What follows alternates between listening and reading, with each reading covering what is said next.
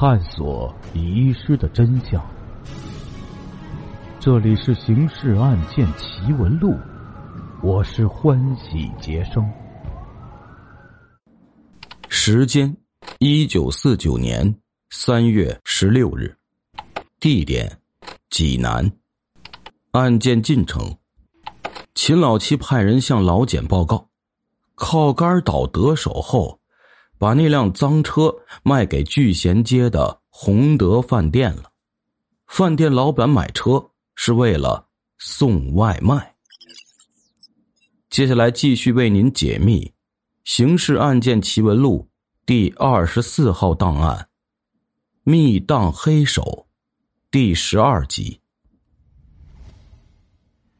侦查员随即奔洪德饭店，找老板问下来。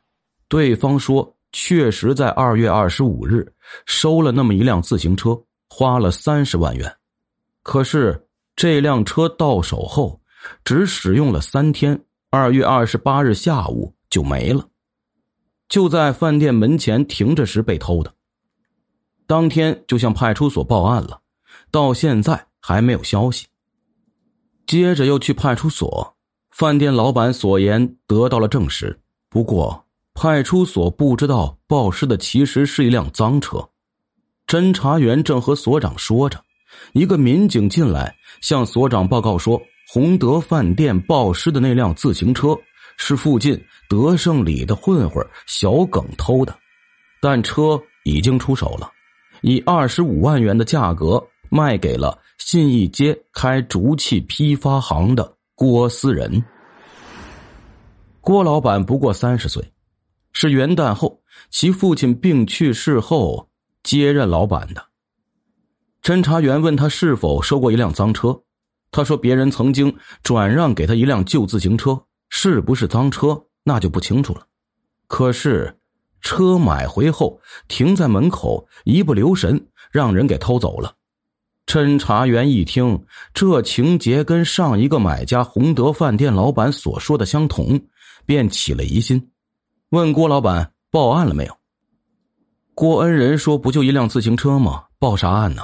我才懒得跑派出所呢。”侦查员再问他买车的日期、上家、地点，他干脆一律不回答，以摇头应之。这下侦查员火了，掏出手铐铐住了，就提溜到派出所。这家伙是蜡烛，不点不亮。一进派出所，立刻主动表示愿意说实话。他说：“那辆自行车是他的一个名叫韩哲银的朋友托其留意购买的，买下后当天就给对方送过去了。”侦查员一问韩哲银的一应容貌、穿着特征，终于长出了一口气呀，那就是个鸭舌帽。当天深夜，韩哲银在其住所落网。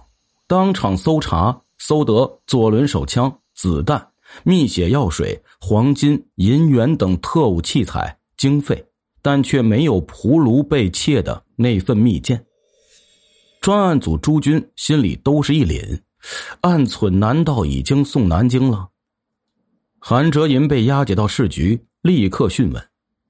他承认自己是国民党保密局潜伏特务。二月十二日元宵节那天。接到一封通过邮局寄来的密函，指令他设法将蒲卢库房内一份密件盗出来。密函中说，该密件藏匿于第八号库房进门右侧第一个木架子的第三层第二沓。该沓档案最底下那册就是。韩哲银出身济南富家，就读于山东大学理学院，当时还在青岛。前年经一个朋友介绍参加了保密局，领取活动经费和津贴，具体做的是收集师生言行，定期上报。他应于一九四八年下毕业，但因工作积极，保密局让校方将其留级，继续待在学校为保密局效力。当年底因身份暴露，受命撤回老家济南。在其家族所经营的西药批发行谋了一份工作，以此为掩护，继续从事社会情报收集活动。济南解放前夕，韩哲银受命潜伏。韩哲银未接受过一天特务训练，让他收集情报还能做做，而要潜入蒲庐到库房密件，就既缺胆量又无技能了。他反复考虑后，决定雇请一名职业小偷代其行事，于是就去火车站衣兜里故意放了个钱包，果然有扒手光顾啊，被他逮了个正着。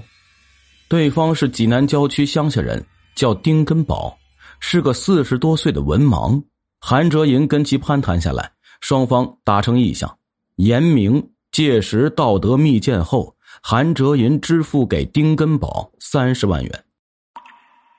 接着，韩哲银让丁根宝等候通知，自己去蒲庐查看了几次，发现可以从后面爬墙潜入，不过那个门卫很尽职。白天黑夜都会不定时的去里面巡查，反复考虑，他认为还是晚上下手为妥。可是跟丁根宝一说，那位却不肯，说生怕晚上遇见公安局的夜间巡逻队，要干只能白天下手。韩哲银只好依他，白天下手需解决门卫冷不防进去巡查的风险问题。韩哲银就想出了。用安眠药蒙倒门卫的主意，之前他观察时两次看到过小虎给门卫送早餐，于是再次前往跟踪小虎，摸清了余家住址、孩子上学的地方以及于婆婆每天给丈夫买油饼的情况，然后制定了下一步方案。韩哲银会骑自行车，但他没有自行车。就托朋友郭思仁替他留意收购一辆旧车，准备使用后就扔掉。自行车到手后，他物色了素不相识的陈小莲作为自己的掩护，在秋思小学操场上折腾了几天，总算让小虎对他留下了印象。三月十日，韩哲银先买了油饼，把安眠药掺水后以针筒注入，然后成功的。从小虎手里调换了油饼，门卫老鱼头被蒙倒后，丁根宝从后墙攀爬入内。可是由于库房门上的编号用的是汉字数字的写法，八号即提手的那个八号，丁根宝是文盲，根本不认识八字。而蒲庐原是别墅，房屋布局不是一字排列，所以不可能。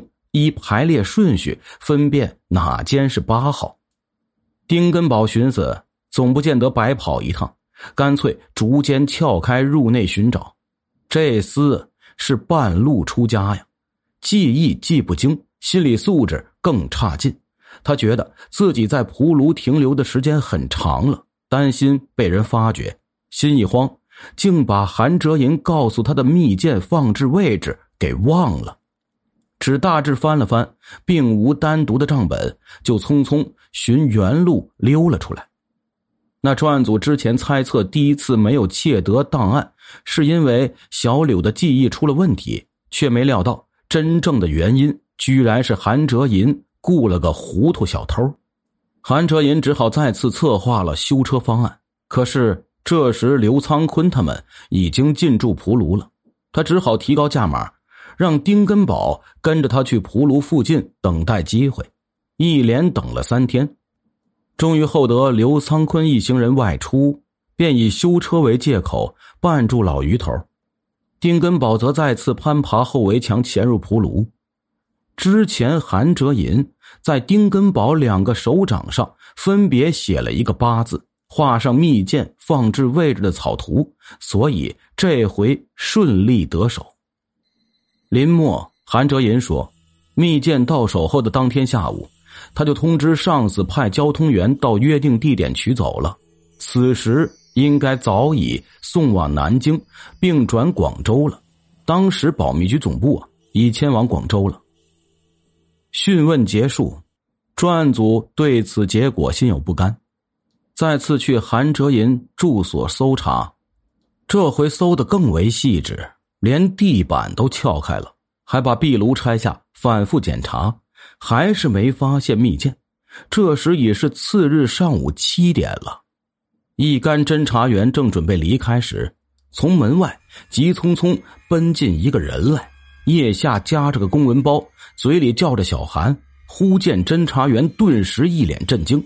这个自己送上门来的男子名叫司一凡，系韩哲银哥哥的同学，济南毕燕照相馆的照相师。侦查员从其所携皮包里搜得被窃的密件和翻拍的照片底片。原来啊，韩哲银收到的密函中指令他窃得密件后，先设法翻拍，将底片交由上级处理，原件烧毁。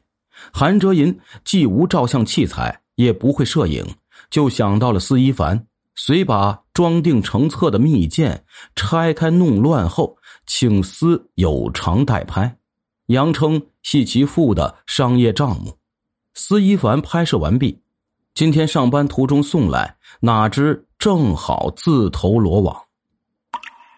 专案组再次讯问韩哲银，这个潜伏特务只好低头认罪。随后，简连忙又奉命通过秦老七查明丁根宝其人，予以逮捕。三天后，专案组。抓住了前来取密件底片的特务交通员袁少平，又顺藤摸瓜破获了保密局潜伏济南的第二情报组。一九四九年九月二十三日，济南市军管会判处韩哲银死刑，丁根宝、司一凡分别领刑十年、七年，第二情报组特务袁少平等七人。另案处理。